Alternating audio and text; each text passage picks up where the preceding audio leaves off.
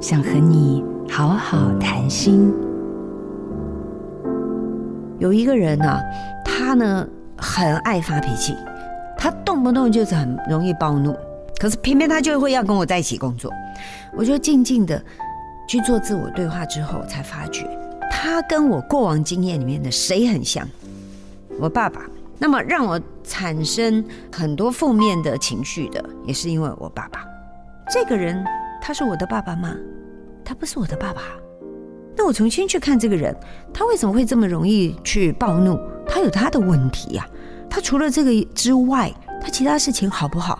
他很好啊，他好的不得了。他又不是针对我，我为什么要去讨厌这个人？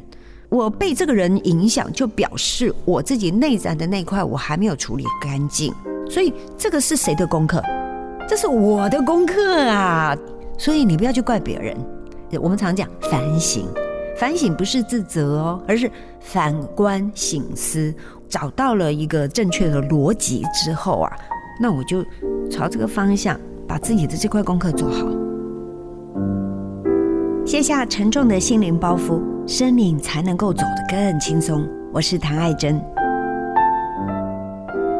做自己的主人，找回你的心。